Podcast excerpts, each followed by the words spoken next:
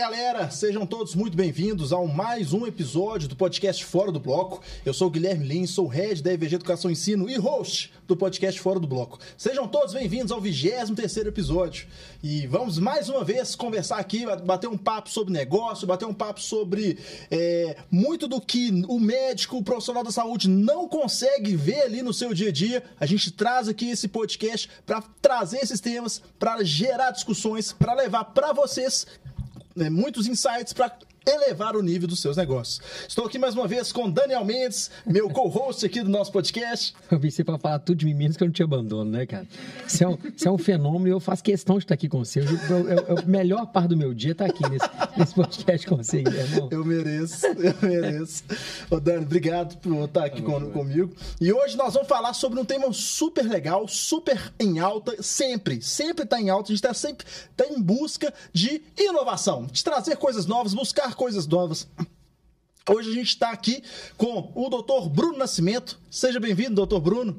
Obrigado, Daniel. Obrigado, Guilherme. É um prazer a gente poder bater esse papo sobre inovação, sobre saúde, né? sobre novas possibilidades dentro da saúde, dentro da medicina. É sempre um prazer falar de inovação. Eu vivo, respiro, transpiro, sangue inovação. Então, isso para mim é, é, é, uma delícia estar Ó, aqui batendo esse papo. Para nós é um prazer receber aqui. Doutor Bruno, ele é super referência. Vou falar um pouco dele aqui. É, ele é graduado em medicina pela Federal de Minas Gerais em 2019. Ele também é podcaster, Saúde Talks. Depois você pode ir lá conferir. Saúde Talks também, o podcast dele, vamos prestigiar o nosso convidado. Mestrando em inovação em saúde pela Faculdade Santa Casa de Belo Horizonte, professor de inovação em saúde na Faculdade de Medicina da Federal, integrante do Núcleo de Inovação em Saúde na Santa Casa e cofundador das Health Techs, MedTech BR, nem sei falar esse trem. At Here. Ele é nerd, palhaço de hospital aposentado, entusiasta e de hackathons. hackathons. Nem sei o que é isso também. Hackathons. Sou, sou, sou atleta de hackathon aposentado, inclusive, também. Ah, palhaço e atleta aposentado. Então esse é um pequeno currículo dele aqui, né? Ele é o, hoje você está nessa posição de head de inovação no Grupo Santa Casa. Exatamente, exatamente. E você, e você é médico, mas teve esse viés de buscar esse... Eu queria que a gente começasse por isso, né? Por que medicina e como que você entrou nesse mundo da inovação e hoje é essa referência dentro do, do Grupo Santa Casa? Bacana. Conta um pouquinho pra gente. Bom, acho que vou ter, vou ter que voltar no tempo. Né? A definição pela medicina, inicialmente. Né? Eu, eu, eu vim de uma, de uma família de um, um contador empresário que gostava muito daquele ambiente empresarial, mas também um nerd né? E, e, parte da minha nerdice, e eu coloco nerd no meu currículo porque eu tá, sou nerd. Tá no DNA. Tá no DNA, né? Eu tenho bonequinho de Star Wars, eu coleciono, eu tenho bonequinho raro na minha estante, no meu escritório, tem capacete tamanho real, isso é culpa do meu pai. É, então, assim, eu, dei, eu sou um nerd por conta dele, gostava de tecnologia, né? Eu tinha internet na, na minha casa, eu era um bebê, é, e meu pai já estava lá colocando internet no computador, que era raridade ter dentro de casa em 91, 92. E do outro lado eu tenho uma mãe psicóloga, apaixonada por pessoas. Então, nessa mistura, acabou virando uma pessoa com muito interesse em empresas, em negócios, né, em tecnologia e em pessoas. Uh, nesse meio tempo, definindo profissão, um tio meu médico, aí sim, o contato que eu tinha com a medicina, uh, eu vou visitá-lo e vejo no consultório dele repleto de máquinas, né? ele é empresário do ramo da estética também. E nesse consultório repleto de máquinas, eu olho para aquilo e falo assim: mas cadê o paciente? Onde é que está o paciente aqui? Ele falou: não, o paciente não entra aqui. O paciente ele está ali na clínica. Aqui eu estou cuidando das máquinas que vão atender meu paciente. E ali ele fala, ele fala comigo assim, Bruno, bacana de ser médico, né? Que você pode ser até médico, né? Fazer medicina, você pode ser até médico. E ali eu falo assim, pô, vou, vou para a área da saúde. Né? E entro no FMG, começo a, a, a, não me encaixar um pouco nas, nas caixinhas, né? Lá, logo no início do curso, Sim. né? Você vai ser clínico, você vai ser cirurgião, você vai ser, você vai ser o quê? Porque era a única pergunta que se faz no Sim, ciclo básico da medicina, né? É. Você vai ser clínico ou cirurgião? E eu tô assim, Acho que nenhum dos dois. Não existe essa opção. Onde que essa opção está, não existe. É, e ali eu, eu, eu me encontro num, num, num, Ciências Sem Fronteiras, em Boston. É, Boston, que é a maior concentração de prêmios Nobel vivos. Né? E ali eu, eu descubro os eventos de tecnologia em saúde. Né? Eu começo a participar de reuniões de realidade virtual do MIT. Eu começo a participar de aulas que eram abertas na Faculdade de Medicina de Harvard. Nós estamos falando de quando isso, Brunão? A gente tá falando de 2014. 2014, assim, o lançamento do primeiro óculos de realidade virtual tava ali, assim, era o Oculus Rift Dev Quest 1. E tava rolando ali no MIT, tinha pessoal do exército americano apresentando solução da aeronáutica, umas coisas malucas, e a gente. E eu lá, assim, na reunião, eu ferrenho ali, na reunião de realidade virtual. Metaverso não era nada naquela época. E a gente lá testando coisa, eu ficando tonto pra caramba, porque aquele treino no início era terrível. E ali eu falei assim, pô, tem coisa aí. Tem coisa aí. E, e, e eu comecei a conhecer, né? O, o hackathon que você, que você tava tentando entender o que que era. foi a primeira vez que eu tive contato mesmo num evento que eu tava indo só na tecnologia e aí um dia os caras falaram assim, ó, você é, você é estudante de medicina e tal, vai ter um evento aqui da, da Tufts University, lá de Boston, que é uma competição de tecnologia na área da saúde. Eu falei assim, pô, que isso? Que mundo é esse? né? E eu cheguei lá, era uma competição, eram 72 horas ininterruptas de competição. Que a gente dormia lá na faculdade, criava solução, e aí a gente criou um. um era, era um dispositivo é, um sensor para poder monitorar a qualidade do, do, do clique do jogador de, de, de esportes, né? Para a gente poder, como médico, avaliar se ele não estava tendo uma sobrecarga muscular. Né? Era um sensor que colocava no, no braço e, e, monitorava ali a, a tensão do, da musculatura. Era a ideia que a gente teve lá no dia. Sim. Que era alguma coisa que tinha que ser gamificada. Foi um negócio assim. E ali eu falei assim, gente, é isso. É isso que eu quero, é isso que eu, se eu preciso. Se até hoje eu não saber responder essa dúvida, eu já sei. Eu preciso trabalhar com tecnologia na área de saúde. Então, assim, ali, ali mudou. Veio essa coisa da, da tecnologia. Eu participei de, do evento do MIT, fui convidado, era uma seleção que tinha, que era a maior competição, é o maior hackathon do, do mundo de, de, de, saúde, né, que acontece dentro do MIT. Participei de outras, voltei para voltei o Brasil, assim, cabeça a cabeça estava fervilhando. Participei de uma startup lá que filmava cirurgia, uh, dos melhores cirurgiões lá de Boston, fazia uma, uma, pegada meio cinematográfica de cirurgia, era um negócio muito massa.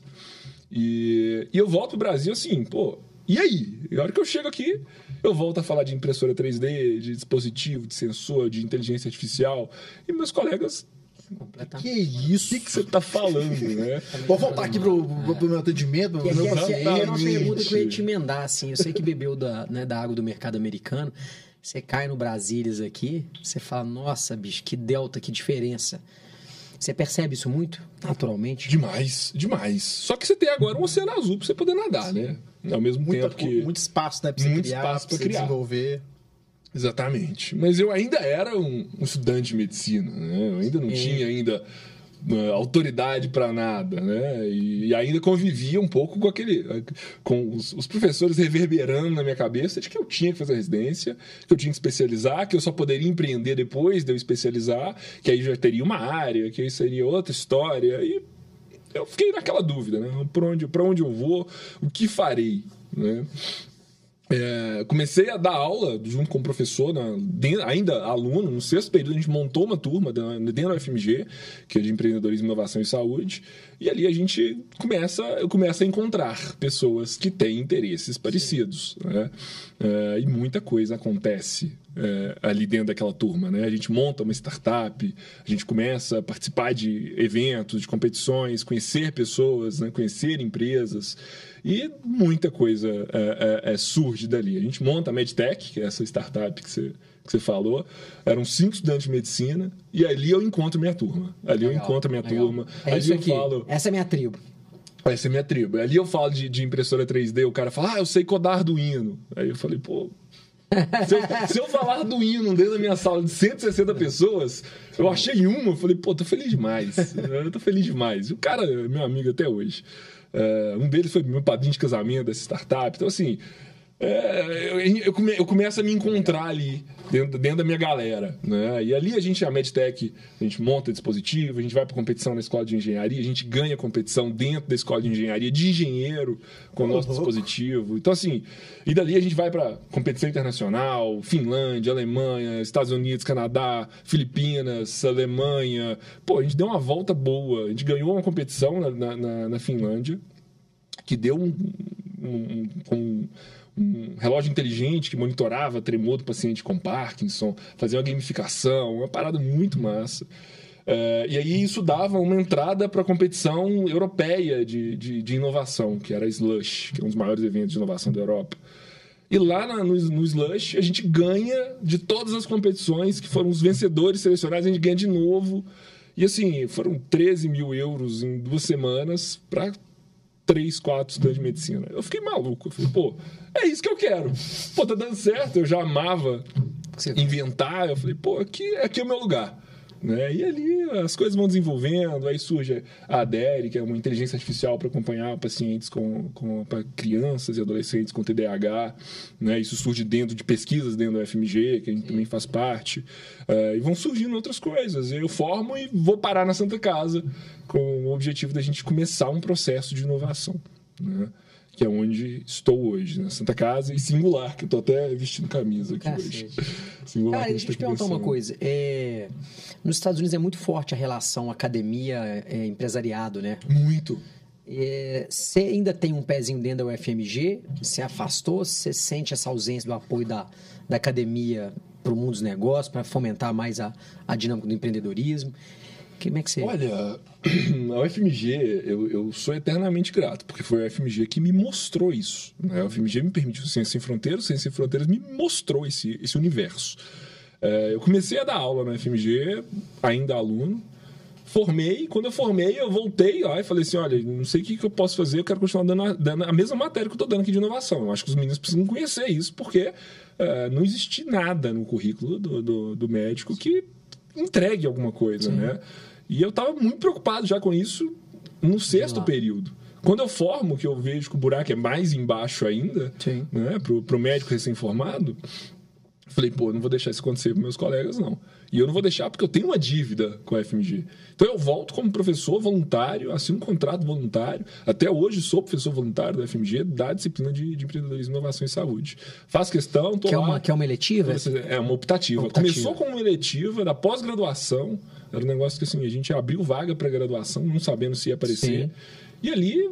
Começa a aparecer. Fila de espera, no primeiro semestre. E até hoje. Aí depois a gente muda para optativa, fila de espera. Lotado, sala lotada. 60 pessoas, sala lotada.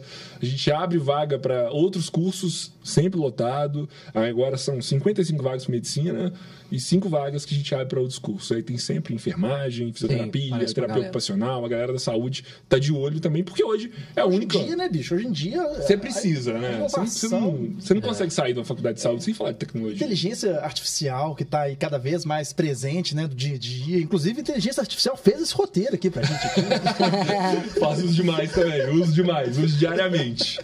GPT. cara, e assim, é natural também que a gente faça associação inovação à tecnologia, né? Mas não necessariamente, né? Não necessariamente. Não necessariamente. A gente faz muita coisa. Fazer o impossível não necessariamente está ligado à tecnologia, né? é, né? Fazer algo melhor. A gente faz muita então. coisa. A gente melhora muito processo dentro hoje da Santa Casa. Imagina. Que não precisa necessariamente de tecnologia, né? A gente está Uh, ano passado a gente fez um processo muito legal na Santa Casa que chama Santa Ideia, foi uma competição para poder pegar ideias dos colaboradores, porque a gente tem 7 mil pessoas dentro da Santa Casa. Vivendo aquilo. Né? Vivendo aquilo, né? É. Um, a gente está falando do maior hospital de Minas Gerais, terceiro maior hospital do Brasil.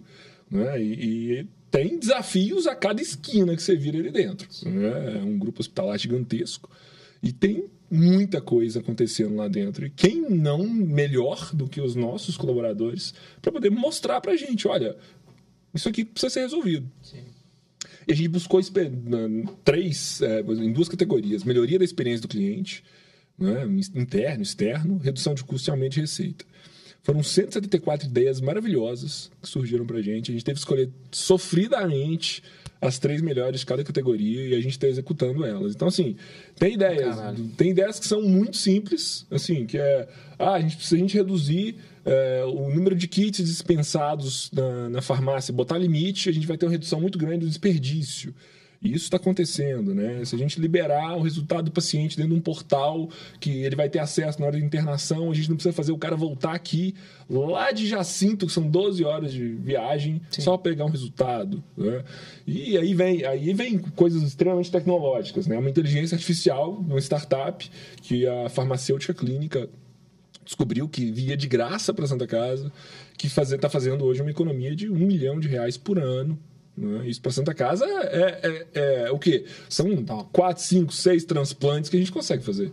Né? Claro, eu sou a melhor pessoa para dar esses valores é, não, exatos, mas, mas, mas poxa, são, são vidas que a gente consegue salvar com um milhão e isso de economia direta, né? fora toda a segurança do paciente, tudo isso que a gente consegue fazer de, de economia indireta que a gente nunca vai saber qual, qual, qual é esse valor. Né? E isso está vindo diretamente dos nossos colaboradores e não necessariamente envolvendo tecnologia. Como executivo da Santa Casa, hoje você está com seu tempo quase 100% dedicado para lá? Ou não? Como é que não. é a sua dinâmica de vida hoje? Não, hoje Essa quantidade de frente aí. Cara, o, o, problema é que eu, eu gosto de muita coisa. Gosto de confusão. Eu gosto de confusão. eu gosto de confusão, eu gosto de desafio, eu gosto de coisa maluca, eu gosto de gente empolgada. E, e assim, você chegar para mim com um projeto e eu falar assim, olha, esse pessoal tá querendo que esse negócio aconteça, nós vamos junto. Esse é o meu problema. Né? E eu estou precisando descobrir uma forma de transformar minha agenda em mais de 24 horas. Uhum. É, hoje eu estou 60% do meu tempo em Santa Casa. Né? Eu estava comentando que assim, Santa Casa é manhã, tarde ou noite. Né? É a hora que as coisas conseguem Sim. ser resolvidas. Né? Porque Santa Casa não para. Então, manhã, tarde ou noite, mas eu dedico ali 60% da minha agenda. Fora isso, hoje eu estou na Singular, que é um processo de saúde suplementar, né? a gestão em saúde. É, ali a gente trabalha muito com seguro-saúde, a gente está fazendo um processo de inovação lá dentro também, modificando muita coisa, né, de, de, como que a gente vai conseguir atender melhor ali as, as empresas que são clientes desse processo de, de, de saúde suplementar, de plano de saúde, seguro-saúde.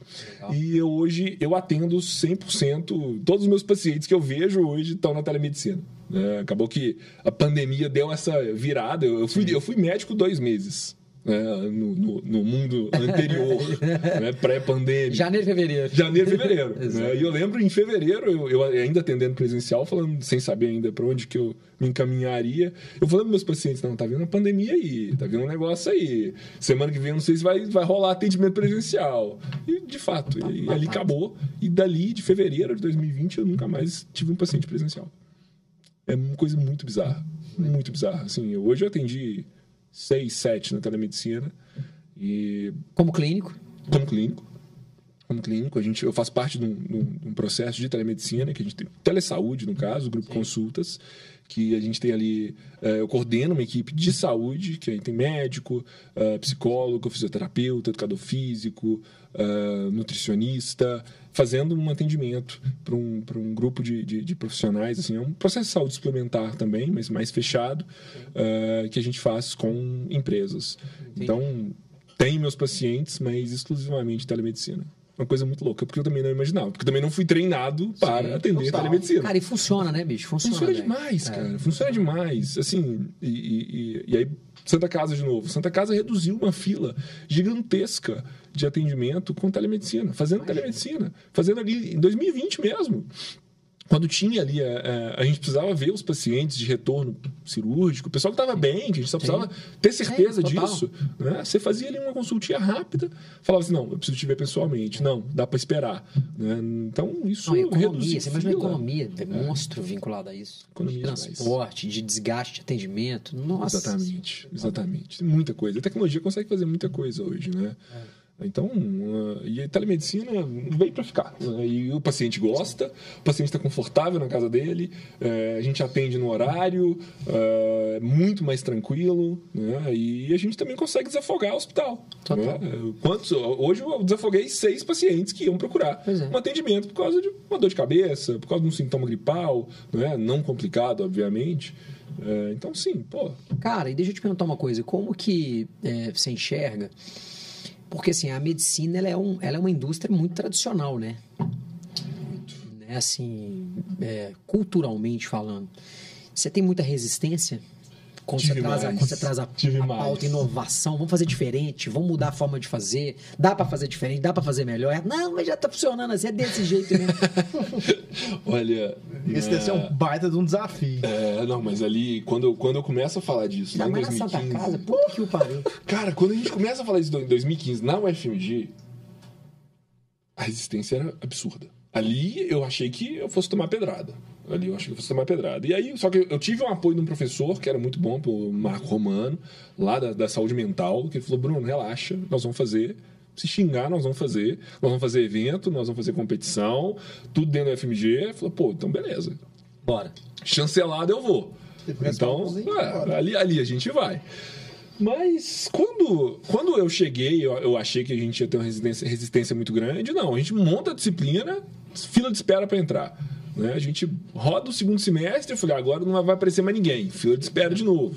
Todo mundo querendo conhecer, todo mundo querendo saber. Os meninos já, os estudantes de medicina, aquele negócio começando a. Foi o início, né? 2014 sim, o negócio estava. 2015 o negócio estava fervilhando ainda, o pessoal sem saber Total. se aquilo ia pegar, a startup ia pegar, não ia, né? É. Uh, mas o negócio já bombando, fora da área da saúde bombando.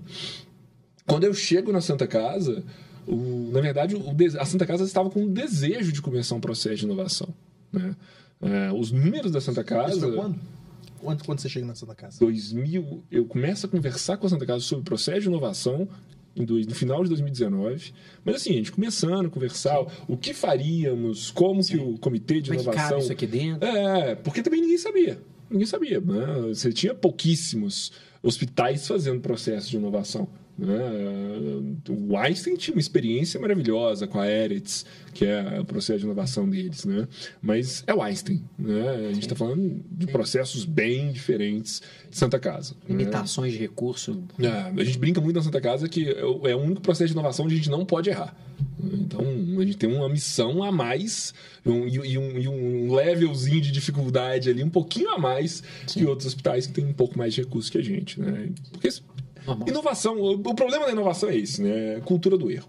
Você precisa entender que você vai errar no processo para que você acerte, eventualmente, em uma coisa ou outra. Isso, isso custa dinheiro. Isso custa dinheiro. Né? Só que na Santa Casa, a gente custar dinheiro dói. É um problema. Dói. Né? Então, a gente definiu muito assim: vamos fazer economia. Vamos começar com o que a gente consegue fazer de economia.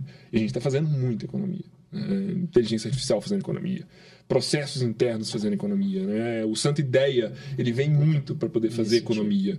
Né? E com essa economia, agora a gente pode começar a pensar em, em, em novas ideias, né? investimentos, fazer ser mais ousado. Né? Mas é, é, a Santa Casa ela, ela via muito esses números, esses números dela e falando assim a gente precisa a gente precisa fazer diferente, né? não dá mais. Né? E aí vem pandemia e aí isso se torna ainda mais necessário, né? Porque, pô, Santa Casa, a gente, a gente chegou a, a, a ter 80%, 90% do hospital direcionado para atender Covid-19. Né? Um hospital respiratório que era referência do Estado. Então, pô, precisa fazer, precisa fazer inovação. Não é? O meu mestrado, tá aí falando que eu sou mestrando, na verdade eu concluí meu mestrado. Concluiu, né? é, é, o meu mestrado, inicialmente, ele era um, um, uma, um processo de educação para residentes médicos, que se tornou uma spin-off, depois eu conto mais tarde, uma startup que a gente está começando dentro da Santa Casa. Ele era um processo de educação para residentes, que a gente ia começar com cirurgiões ali na, na cirurgia, residência de cirurgia geral da Santa Casa.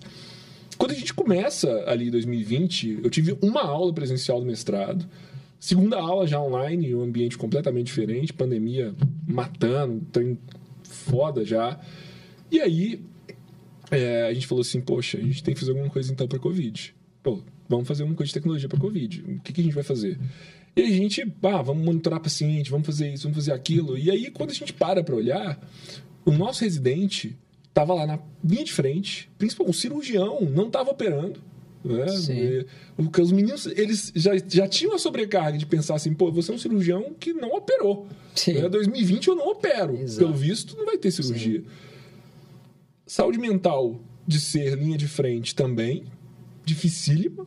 Né? Lidar com Covid-19. A gente falou assim, pô. Fiz o dia a dia ali, você tá doido. Já estão monitorando paciente. Vamos fazer diferente nesse mestrado, né? E aí eu e meu orientador, a gente. Vamos, vamos monitorar, então, saúde mental do residente? E aí a gente começa, a gente cria um chatbot para monitorar a saúde mental, para monitorar sintomas de Covid-19 em residências especializantes da Santa Casa, que é um público de 580 pessoas. É um público Olha, grande. É, galera, hein? é muita gente. É muita gente. Né? Residentes especializantes, e aí médicos e muitos sim, profissionais, sim, é muita gente. Né? E aí a gente começa a achar uh, nesse chatbot uma galera com saúde mental muito debilitada, encaminhar para atendimento psicológico. Começamos a identificar sintomas de Covid-19 em alguns, eh, em alguns pacientes. Então, assim, a gente direciona muito dessa tecnologia para para o bem da Santa Casa mesmo. Sim. Né? Então, é, é, a gente vê que a Santa Casa já estava com a cabeça diferente, né? A alta direção querendo muito apoiar esse processo de inovação. Né? E hoje você vê o provedor, que é o nosso presidente, ele, ele toda vez que ele vai dar entrevista no podcast, na rádio, na televisão, ele está falando da importância desse processo de inovação, da importância né, de, de, de que a Santa Casa, na verdade, sempre inovou. Isso é Santa fundamental, né, cara? Esse alinhamento, né? Top-down. Muito, muito. É onde, é onde a inovação acontece. Né? Assim, se, se a alta Compra o direção boi. não quer, Não o processo não vai. né? Mas como ele- eles queriam muito, eles desejavam e eles viam muito essa oportunidade dentro do SUS, né? que é hoje nosso principal pagador, né? Sim. nossa principal fonte de, de financiamento, a gente fala, pô, tem, tem que fazer, tem que fazer. Né? Santa Casa tem 124 anos e 124 anos inovando, né? porque, pô, maior hospital de Minas. Esses números, você não consegue sem inovação. Né? Só que Santa Casa ela, ela é anterior à palavra inovação. Exato. né? Quando você vê aquele prédio, pô, prédio antigaço, É. prédio velho, aí você fala, pô, não, não tem nada lá dentro, né? A gente tem uma das maiores casuísticas de, de cirurgia robótica de joelho do Brasil, se não do mundo. Né? A gente tem eh, cirurgia com, guiada por realidade aumentada dentro da Santa Casa. A gente tem um dos maiores centros de transplante do Brasil. Então, pô, Cara, é muita coisa que ninguém é sabe. muita né? coisa, né? É muita coisa. Então, da área, realmente. é inovação, né? Você, você vê que sempre teve inovação. Só que agora, agora a gente tem um programa de inovação para Santa Casa, um programa de inovação que coordena esse processo. Um comitê de inovação que, que eu coordeno, né? que ali a gente tem assistência, a gente tem TI, a gente tem RH, jurídico, ah, engenharia clínica, engenharia de obras, pesquisa clínica, todo mundo ali dentro tentando encontrar essas oportunidades e trazendo essas oportunidades para o grupo para conseguir realmente criar eh, essas oportunidades de, de- economia, de melhoria da Cara, experiência do cliente. Sabe uma outra coisa que eu queria te perguntar? Sei que tá, tá muito inserido na área. Nos últimos dois anos, a gente. é, a temperatura estava muito elevada, né? A nível de, de, de capital de risco, né? Venture Capitals investindo em health techs e tal. Demais. Tá acelerado ainda ou, ou deu uma freada? Cara, o mercado ele tá mais receoso, né? O mercado tá receoso. A gente teve esse boom ali 19, 20, todo mundo fazendo, Sim. venture capital, montando. Sim. E Startupando a gente uma ideia. é muito investimento, muita coisa, né? Mas a gente para em, em 2021 a gente parou para analisar isso. A gente vai seguir esse caminho. A gente vai é, juntar com uma empresa desses grandes tubarões, a gente vai buscar essa, esse, esse financiamento, a gente vai entrar nesse jogo, né? Esse jogo de milhões. E ali a gente, a gente busca um pouco, né? A gente começa a conhecer experiências de inovação de vários hospitais, de outras santas casas. A gente vai lá no Einstein conhecer o que, que eles estavam fazendo. E ali o Einstein falou com a gente assim: olha, a gente criou um processo de inovação com base no que a gente viu que fazia sentido pra gente. Né? Startups que faziam sentido pra gente, no nosso tempo. Porque assim, inovação, o pessoal fica desesperado por resultado. Isso aí é muito claro que a maior parte das, das empresas, hospitais, instituições de saúde, porque a gente precisa, né? A gente precisa de resultado rápido, não dá para ficar protelando Sim. e tentando. Sim. Mas a gente viu isso muito lá no Einstein, que eles falam assim: ah, a gente tinha uma missão, Einstein, em várias conversas que a gente teve, de colocar um, um dedinho do Einstein em, em cada um dos, dos, dos hospitais, né? E, através da inovação. E a gente fala assim: poxa, faz sentido isso, faz sentido você criar um processo de inovação que tem a ver com, com sua missão, com seus Sim, valores. sim. Né? Como que, você, como que você se propõe a resolver, né? Exatamente, exatamente. Então a gente pensou assim, poxa, acho que não é, o caminho não é a gente seguir junto de Tubarão, né? A Santa Casa Sim. precisa, precisa, a missão da Santa Casa é trazer saúde de ponta para todos. Isso era a nossa missão. A inovação sempre esteve no nosso mapa estratégico, mas nunca assim, ah, vamos botar um milhão aqui nesse negócio, vamos ver o que, que funciona, o que, que não funciona, né? Vamos entrar com a Venture Capital, Venture Builder, né? Então a gente fala assim, não, vamos, vamos começar, vamos começar com cultura da inovação, vamos fazer com que o nosso colaborador entenda o papel dele nesse processo de criação de tecnologia, de, de permear a, a, a, a inovação em todos os setores. Então, o comitê de inovação vem muito para isso, né? Para a gente poder falar de inovação em todos os níveis, né? Desde a da alta gestão até, até quem está ali na linha de frente, cuidando, atendendo o paciente, né? Uh, o Santa Ideia vem muito também por, nessa linha, né? Da gente capilarizar. E aí agora que a gente está com um processo de inovação um pouco mais mais maduro, mais robusto, entendendo o que, que, vai acontecer. Aí agora a gente começa com um funil de inovação aberta, que é o pessoal fala que, que é o processo de inovação que já é mais antigo. A cultura da inovação é novo, está no hype, né? a cultura da inovação. Mas a gente volta agora para um funil de inovação, a gente começa a olhar para startups, a gente começa a conversar com startups que agora eles enxergam a Santa Casa Sim. como a bandeira que eu posso levantar e falar assim, olha, igual essa, essa inteligência artificial. Pô, já somos o maior case deles de economia. Pô, um milhão, um milhão por ano. Né? Que o hospital está fazendo isso com eles. Né? Então, assim, os caras já olham para a gente e falam assim: se a gente mudar isso aqui, gera mais economia para você, gera. Então, beleza. Então, vamos testar aqui na Santa Casa e vamos colocar ali é, em, nos outros hospitais que a gente cobra, né? Porque é de Sim. graça para 100% Sim. SUS. Sim. Né? Hoje, a gente tem a gente está entrando com a quarta inteligência artificial na Santa Casa. Isso no período de, de dois anos, dois, dois, três anos. A gente tinha uma que começou ali no CTI, né? E, e, ali a partir de 2021 a gente entra com a segunda, a terceira e agora a quarta inteligência artificial dentro do hospital fazendo economia, melhorando o processo, atendendo o paciente, analisando o documento de paciente 24/7, pô, isso, isso tem um valor gigantesco, né? Então, cara, e montar uma equipe, hein, o Brunão, assim, você que tá liderando aí essa essa frente, é, é difícil achar gente com essa pegada? Gente para você montar um comitê, gente para você montar uma área, um núcleo, uma diretoria, uma gerência, enfim. É, não Cara, é. Nós vamos montar um time de inovação aqui, um time é, orientado é. para. Eu acho que, assim, quando a gente monta o comitê de inovação da Santa Casa, a gente busca muito a pessoa, sabe? Assim, não, não é formação. A gente queria os setores, é mas atitude. a gente é atitude. Sabe, assim, é, é quem está interessado, é quem viu alguma coisa, quem viu uma oportunidade. Então, assim, geralmente no comitê de inovação da Santa Casa, geralmente não, acho que todo mundo do comitê de inovação da Santa Casa foi convidado por em algum momento me falar assim: ah, eu vi não sei o que de inovação, ah, eu queria mexer, eu estou estudando isso, eu vi uma startup XYZ, eu vi um hospital fazendo isso, e fala assim: você quer entrar no comitê de inovação? A pessoa tem um interesse, mostra Sim, ali uma atitude pró-inovação. Exatamente, é. exatamente. Então, assim, é, é muito isso, né? E, e eu comecei, a Santa Casa me deu um estagiário. Falou assim: você vai poder ter um estagiário. Eu falei, pô, que massa, vou começar a minha equipe. E, Pode, e meu estagiário começou, eu comecei a fazer entrevista com uma galera, acho que eu fiz umas, umas 10 entrevistas. Eu falei, pô, eu não quero um cara que vai sentar aqui comigo e falar assim: eu li este artigo e este artigo diz isso, isso, é. isso. Eu falei, pô, não pode ser isso. Aí eu sento com uma galera da área da saúde, comecei a abrir, falei, não, vou começar a pegar da engenharia, porque não é possível. A galera tem... O problema da galera da saúde é isso, né? Você começa a ser doutrinado na saúde, né? E dali você fica, você não consegue expandir seu horizonte. Abrir a cabeça, né, para É difícil, é difícil. É difícil. Já é tão difícil a área da saúde que abrir a cabeça para fora dela é muito difícil.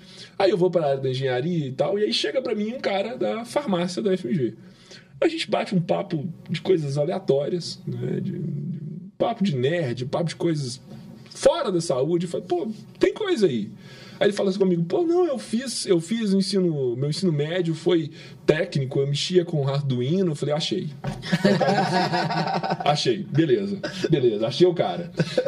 E aí, uh, a gente senta ali nas primeiras conversas. Eu, eu, tenho uma impressora 3D na minha sala, que a gente tá fazendo muita coisa também. Pô, é papo pra, pra mais de hora.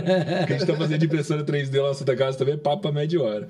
Mas ali ele fala comigo assim: pô, não, massa, impressora 3D, nunca vi. Eu falo, senta aqui nós vamos aprender. E eu já tinha, já tive impressão em 3D em casa, já mexi com isso lá em 2015, botei impressora, fui descobrir que aquele negócio soltava microplástico no ar, tirei do meu quarto. brinquei demais com aquele negócio. Mas até aprender mesmo, né? Sou amigaço de um cara, foi meu padrinho de casamento, que tem uma, uma, uma, fábrica de impressoras 3D. Então, assim, tô muito inserido já nesse mundo também. E, e ali eu começo a mexer, falar, pô, faz isso, faz aquilo, não sei o quê. Com um mês e meio, o menino já tá sabendo mais de impressora 3D que eu. Aí eu falei, pô, agora é seu. Agora você toca aí. Você me conta, se der pau a gente, a gente resolve. E ali ele tá, assim, com dois, três meses, o cara tá. Já, já, já dominou a máquina e falou: Bruno, isso aqui não dá mais pra gente usar, a gente vai ter que fazer a limpeza dela assim. Pô, o cara é farmacêutico, tá no, no oitavo período de farmácia. Cara, e o que, que vocês fazem com a impressora 3D lá na Santa Casa? Eu fiquei curioso tá também fazendo agora. muita coisa. Ah, Tá fazendo dá, muita dá aí, coisa dá um massa. exemplo aí, dá uns dois Olha, exemplos aí. A gente. Ideia do Santa Ideia. Tá? Ok. Chegou com, como ideia Santa Ideia. A impressora a gente já tinha, ela estava sendo usada de, de bancada, de material. Eu falei, pô, não, dá isso aí que é minha. Vou trazer a minha sala. Aí tava lá, agora a gente tá, tá- a gente tá chegando com a segunda impressora agora, porque o negócio tão bom que ficou. A gente descobriu que a Faculdade de Santa Casa, a Faculdade de Saúde agora, que a gente mudou de nome agora, Faculdade de Saúde, eh, tinha uma demanda muito grande por peças de simulação. Né? E uma peça de simulação, né, de punção, por exemplo, é 3, 4, 5 mil.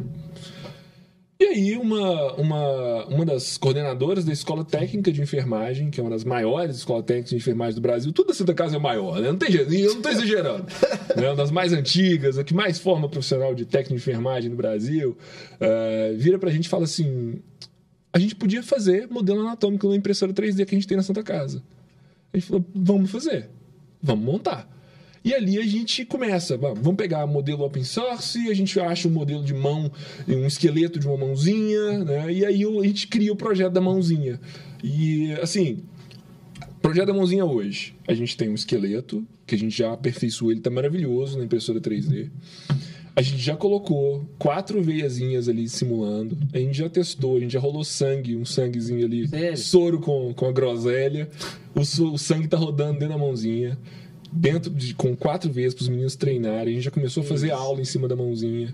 Então, assim, o modelo anatômico a gente tinha um dentro da sala para os técnicos de enfermagem treinarem. Agora a gente já tem. A gente fez uma reunião hoje, a gente vai expandir. Agora a gente vai fazer seis modelos da impressora. né? Então, e agora também vai entrar. A gente descobriu que na funerária da Santa Casa a gente tinha uma menina que ela era especialista em efeitos especiais para filme de terror. Que a menina fazia aquelas próteses malucas que fica Sim. lá fatiado do cara. Que as E a gente feridas. monta uma equipe que tem eu da inovação, o meu estagiário, o menino da TI, o menino de necromaquiagem, a menina da escola técnica. Quem mais que eu tô esquecendo? Duas pessoas da escola técnica, uma estagiária da escola técnica, pensando como é que a gente vai fazer um modelo anatômico ali dentro. E a gente está com expectativa agora, que, a- que a menina já está fazendo vários modelos pra gente, de chegar num, num- num modelo anatômico super realista, com diversidade de cor de pele, com aproximadamente ali 180 reais. Então, assim, a gente reduz um custo que a Santa Casa tinha de 3, 4, 5K para 180 reais. Né? E a gente quer colocar uma mãozinha na mão de cada técnico de enfermagem para que ele treine e saiba fazer Quanto que custa, cara, pra você imprimir a mãozinha? 17 reais. 17, é 17 basicamente reais. material. 17 reais, basicamente material. E material é o quê? 6 horas, PLA ou então ABS. Plástico, é um filamento, é um, sim. é um fiozinho de plástico que ele entra ali dentro, a impressora, a gente bota o mo- mo- modelo ali dentro do desenho 3D, que a gente já mexeu nele pra caramba. Projeta tudo no computador? Tudo no tal. computador, né? Desenha tudo no computador e, e a gente pegou, a gente aproveitou muita coisa que já tinha pronta na Sim, internet. sim, sim. É, muita coisa que era liberada pra gente poder mexer. Alteramos ele todo, a gente fez uma parceria com o pessoal da Newton, no Fab Lab da Newton, são parceiraços nossos, um abraço pessoal da Newton também.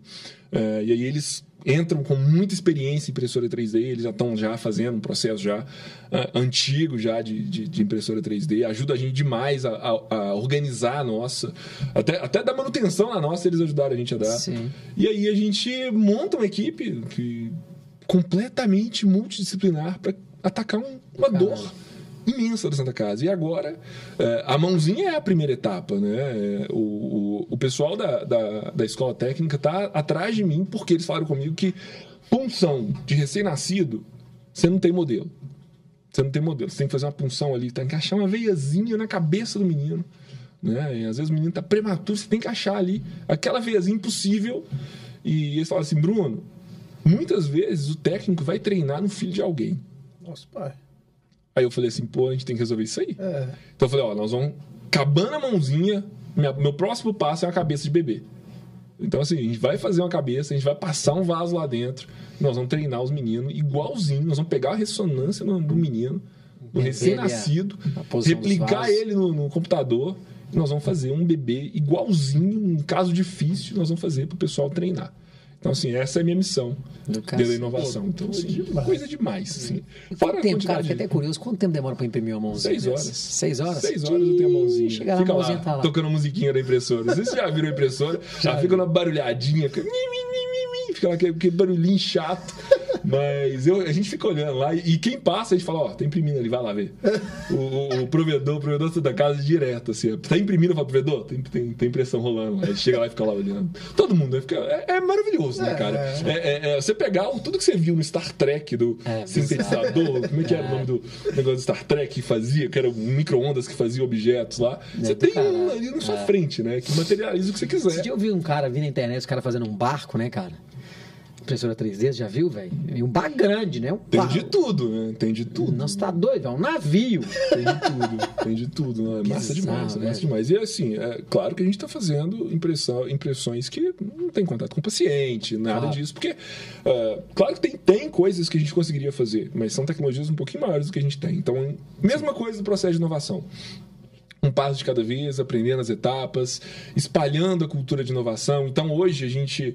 O pessoal da, da, da engenharia chega pra gente e fala assim: olha, é, a gente queria testar um negócio que vai colocar ali numa máquina X que vai poder diminuir o resíduo dela. Então, assim, quebrou um, um- a beiradinha de uma máquina ali, a rodinha dela. Então a gente consegue colocar ali de novo. Então, uma máquina de hemodiálise diálise que ia ficar parada por conta de alguma coisa, hoje tem uma pecinha que suporta a rodinha que segura ela. A gente consegue fazer rápido e consegue botar ela de novo em pé. Então, assim, você consegue fazer muita coisa, pô. E ali, 10, 20 Bruno, minutos. Quanto custa um- um- uma impressora 3D hoje? Bom, se você quiser uma É. pra sua casa, você consegue uma barata, 800 reais.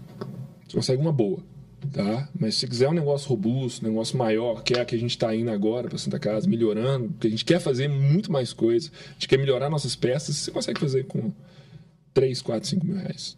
Uma boa. Uma boa. É, não é, então, é Nada, super acessível. nada, não. Com, com- a gente brinca assim: se eu fizer 10 mãozinhas, eu pago. Se eu fizer uma mãozinha, eu pago a impressora. É, pois é. É o que eu falo com a, com a direção. A direção fica comigo: ah, a gente precisa avaliar, né, Bruno, como é que vai ser essa economia. Eu falo assim: ó, com 6 horas eu pago a impressora. Acabou. Exatamente. É, ele falou assim: não, então eles vão imprimir quantos? Eu, Um pra cada aluno. Pode ficar tranquilo. Paguei o ano da impressora aqui, ó, com, com uma semana. É muito tranquilo. É muito tranquilo. Tem muita coisa pra fazer. né? Muito massa. Ô, ô, Brunão, e hoje, hoje, tirando assim, você tem, tem muitos cursos que trazem a inovação igual você está trazendo lá no UFMG ou não? É uma coisa meio isolada. Você vê isso, você vê essa, essa, o ecossistema da inovação ele sendo incentivado ou é uma coisa ainda no Brasil muito truncada? Porque nos Estados Unidos isso é tão... É, é natural deles. É natural É natural deles, deles, né? Assim, essa questão do, do empreendedorismo, do médico empreendedor, é muito natural. Isso é muito cultural deles, né? É, eu lembro quando eu estava lá no, no- no- nessas competições de saúde, que tinha muito engenheiro, tinha muito médico.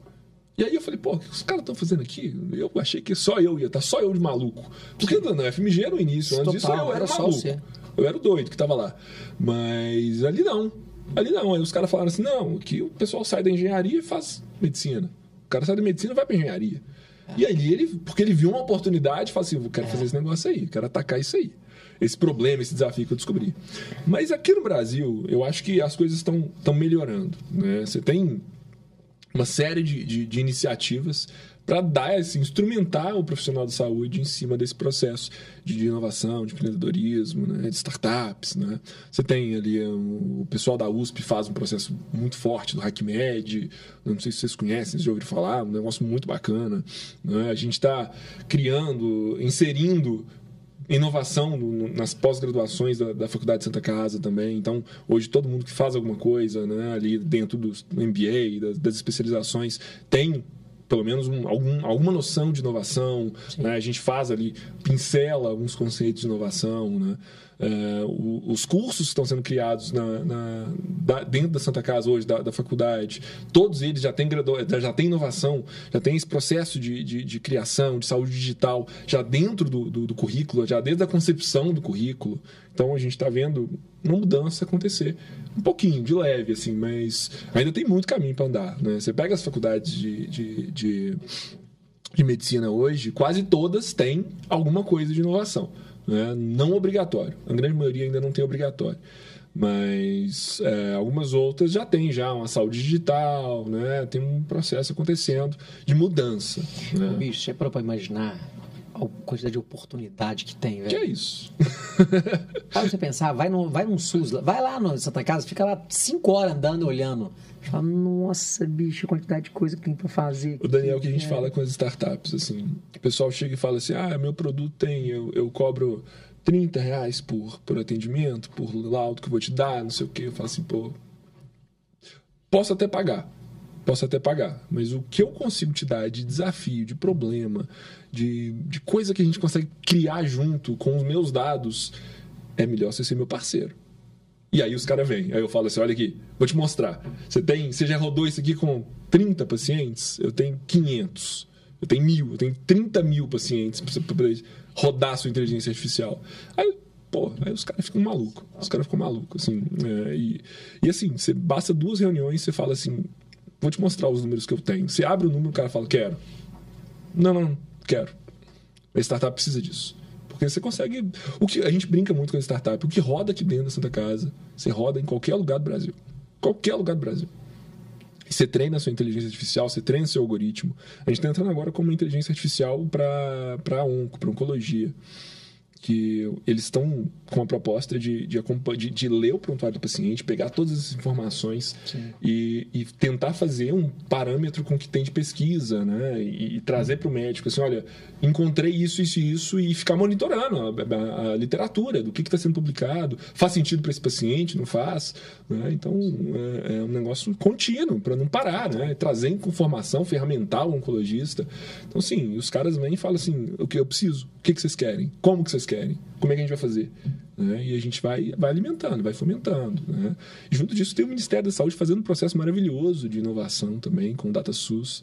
Né? E a gente tem, a gente está com uma parceria também para poder criar ali, um, um, validar os processos de interoperabilidade do SUS, da saúde. Não sei se vocês estão acompanhando esse mundo. Assim.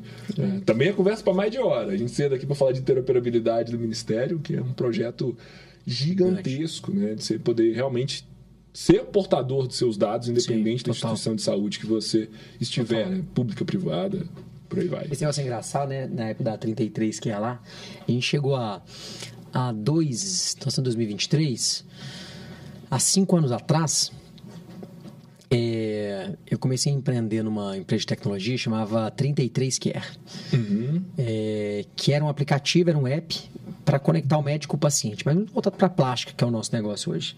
E eu lembro, cara, que uma das coisas, uma das dores que, que a gente se propõe a solucionar era essa dinâmica da, da, dos dados do paciente ser do paciente. Sim. Né?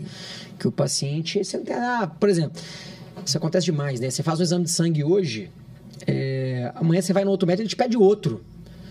Cara, porque você não tem. Porque ele te pede outro, porque ele quer outro exame. Cara, não. Cara, eu já tenho a minha base de dados, meu exame tá aqui. Eu fiz tem X tempo. E você vai se perdendo, né, cara? Você vai, ah, cara, me acha seu exame de sangue. Você não acha. Você fala, pô, fiz um, mas não tá mais comigo. E a gente é tá falando de exame cara. de sangue. Exame de sangue. Faz uma tomografia. Pois é, velho. Leva isso pro SUS. Tchau, a economia de novo. A economia de novo. Se, se, se, se, se o meu paciente sai da Bahia. É lá de Salvador, lá no SUS, lá na Unidade Básica de Saúde de Salvador. Ele pediu um exame de alto custo, uma tomografia, que a Nossa. fila tá daquele jeito. Né? Ele vem para Santa Casa. Se ele trouxer essa, essa, essa, tomografia, pô, economizei uma fila, economizei custo. Total. Pô, é maravilhoso, maravilhoso. Você precisa. E a gente fala isso muito, né? Na, na faculdade a gente fala isso muito. O dado é do paciente. Mas ele fica perdido. Ele fica perdido nessa falta de conectividade do, do, nosso sistema de saúde. Então, o Ministério ele vem muito para isso. A gente vai validar o, o, o, registro de atendimento clínico do paciente, o modelo padrão que todas as instituições vão ter que usar para poder interoperar né, no data Sim. lake do Ministério. Né? Eu estive em Brasília, a gente já fez muita reunião, batemos muito papo, entendendo muito do processo deles. E, pô, maravilhoso, um projeto maravilhoso do, do DataSUS. É incrível. Caralho. É Cara, o que, que você enxerga para daqui a 10 anos? Fazer um, fazer um de volta pro futuro aqui. Ah inteligência artificial bombando, mas acho que isso é, é óbvio. Né? Acho que o profissional de saúde que não não está mexendo no GPT hoje, ele vai virar um, um dinossauro daqui para frente, né? porque é, se a Santa Casa está com quatro inteligências artificiais coordenando processos, né, auxiliando o médico, né, a gente tem uma lá que, que ela acompanha a gravidade do risco de óbito do paciente internado no CTI, 24/7. Que médico que consegue ler prontuário 24/7? Que, que consegue cobrar um exame assim que ele sai do laboratório? Não dá, cara. Não dá. E a gente tem 200 leitos de CTI lá na Santa Casa. Como é que você faz isso para 200 pacientes? Não tem equipe que consiga com a mesma qualidade. Não tem, não tem, não tem. Então a inteligência artificial ela vem muito para auxiliar o profissional de saúde. Então daqui a 10 anos a gente vai estar tá aqui sentado num, consultório e a inteligência artificial ela vai estar tá ali talvez presente, né? talvez materializada, talvez já adiantando uma série de dúvidas, uma série de perguntas. Né? Então, primeira coisa, acho que isso aí é, é mais, que, que, que, mais que fato. Né? Vai acontecer. Acho que a gente vai ter uma, uma entrada grande dos, dos, dos, dispositivos. A internet das coisas também está vindo com uma força gigantesca. Né? A gente está com um, um, projeto dentro da Santa Casa também, uma parceria com outra universidade, com a Inatel, que é o Vale da Eletrônica, né? aqui em Minas Gerais. Os caras são maravilhosos em produção de tecnologia para a saúde. É, então a gente está colocando muito sensor dentro da Santa Casa. Né? A gente quer criar um, um data center ali dentro para poder é, é, pegar essas informações, né, monitorar, monitorar a temperatura, monitorar é, chamado de enfermagem, quanto tempo demora para a enfermeira, do chamado do, do, paciente até a enfermeira chegar no leito. Então, é, é, eu, eu, eu, tenho certeza também que a gente vai ter muito dispositivo ali dentro, né, coletando dados, monitorando, 24/7, um negócio com uma precisão muito grande. Né? É, paciente chegando, falando assim: olha, meu, meu relógio falou que eu tive esse, esse, esse é, alteração de parâmetro. Né? A gente já tem, né? Já tem muita sim, gente chegando sim, hoje no protocolo hoje falando, pô, meu Apple Watch falou que eu tô fibrilando. O que, que é isso aqui? Aí o cara fala, pô, fibrilando, internado, mais dois minutos parava. Né? Então, assim, isso já acontece hoje. Imagina daqui a 10 anos. Daqui a 10 anos. Imagina né? a simplicidade Olha, e a sofisticação disso. Né? É, o chat GPT falou que eu preciso vir aqui porque eu vou desenvolver diabetes daqui a 5 anos. Exatamente. É, então, assim, Fato. Assim, é, vai acontecer. Esse de detalhe, mas é, vai conseguir prever Vai acontecer, né? Então a gente vai ter uma, uma medicina muito mais, muito mais preventiva né? Com, por conta da tecnologia, que ela vai chegar e ela vai chegar. Não tem jeito. Né? Então, é, eu como professor, eu como ainda ali com meu pé lá no, no FMG, eu falo isso para meus alunos, olha, vocês precisam ficar de olho.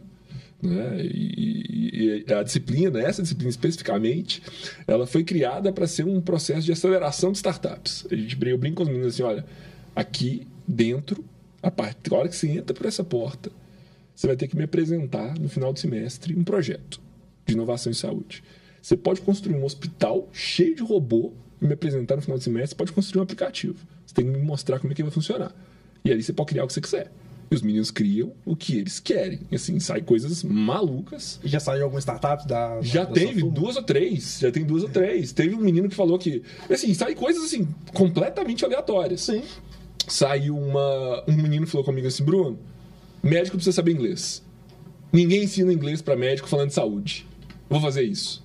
E ele está até hoje com a Time to Learn Medicine, que é basicamente ensinar inglês com artigo médico, Sim. com conteúdo médico, então discussões de casos, ensinando inglês. E o cara está lá tá lá ganhando dinheiro até hoje. Tem gente produzindo conteúdo, muita gente nasce ali. Ah, vou quero falar de conteúdo, quero criar uma startup que basicamente é um perfil no Instagram, depois uma plataforma. Os meninos criam o MVP, começam, uh, uh, que é um mini produto viável, né? Um Sim. protótipo ali da plataforma dele no Instagram. E ali com. Roda. O cara mostra aquilo numa alegria, mostra uma alegria, tem 30 seguidores. E ali tem 5 mil hoje, virou, virou Faltou na Média. Têm um podcast também, muito massa. Eh, já conversamos bastante. Então, assim, coisas que nascem ali dentro da, da disciplina, que são projetos de, de alunos de medicina completamente sem, sem pretensão nenhuma, que no final do semestre viram, viram startup. Né? Uma outra aluna, acho que na, na turma anterior, na turma anterior, ou duas turmas atrás, ela montou uma consultoria de gestão em saúde com, com um pouco do, do que a gente trouxe para ela, né? Juntou com mais alguns colegas ali da, da área dela e montou uma consultoria falou: a gente tem que começar a falar, começar a produzir uma plataforma, gerir dados. As clínicas não estão sabendo fazer isso e surgiu a disciplina, ela apresentou isso para a gente, né? Então, assim, é, legal demais. 10 anos o médico vai precisar, ou não só o médico, o profissional de saúde vai precisar lidar com muita tecnologia.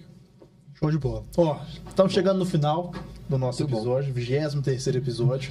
É, eu queria uma honra, hein? Uma honra, hein? Acho que foi bem legal. Bruno, obrigado por, Valeu, por ter né, é um prazer. nos agraciado aqui com a sua presença. Né? Fala pra turma aí como é, que, como é que o pessoal. Como é que a gente encontra? Como é que te encontra? Ou como que. Ou então dá uma dica, né? Como é que a gente encontra pra fazer sociedade em startup? pode ser também. Então dá uma dica que o pessoal que quer saber de inovação, onde que ela encontra, dá uma dica pra galera aí. Massa. Bom, é, inovação, vamos lá. Você tem uma startup, você quer bater um papo com a Santa Casa, você pode me encontrar, Bruno Nascimento, arroba santacasabh.org.br. Desculpa, Bruno Moreira. Bruno Moreira. Bruno Moreira arroba santacasabh.org.br. Ou então Instagram, brunonascimento.med. Uh, bom, adoro bater um papo, adoro conversar sobre tecnologia, adoro conversar sobre inovação. Vira e mexe, tô postando alguma coisa ali na, no Instagram, LinkedIn também, contando um pouquinho do que a gente está fazendo, né? É, se quiser bater um papo sobre inovação, estamos é, disponível. É, gosto demais, converso demais com o pessoal no Instagram sobre isso. É, converso demais no WhatsApp, tem meu WhatsApp lá também, super, super aberto, super disponível para a gente poder bater esse papo. Show de bola. Obrigado, Bruno. Obrigado. Obrigado, Dani, por estar Valeu, aqui comigo Gui. mais uma vez. Obrigado, Obrigado a você que esteve conosco aqui. Mande esse podcast para um seu colega, para o seu amigo que acha que pode fazer sentido. Se você não é inscrito no nosso canal, se inscreva, porque tem muito conteúdo como esse. Se você não viu, vá lá ver, porque tem muita coisa legal. E até o próximo episódio do podcast Fora do Bloco.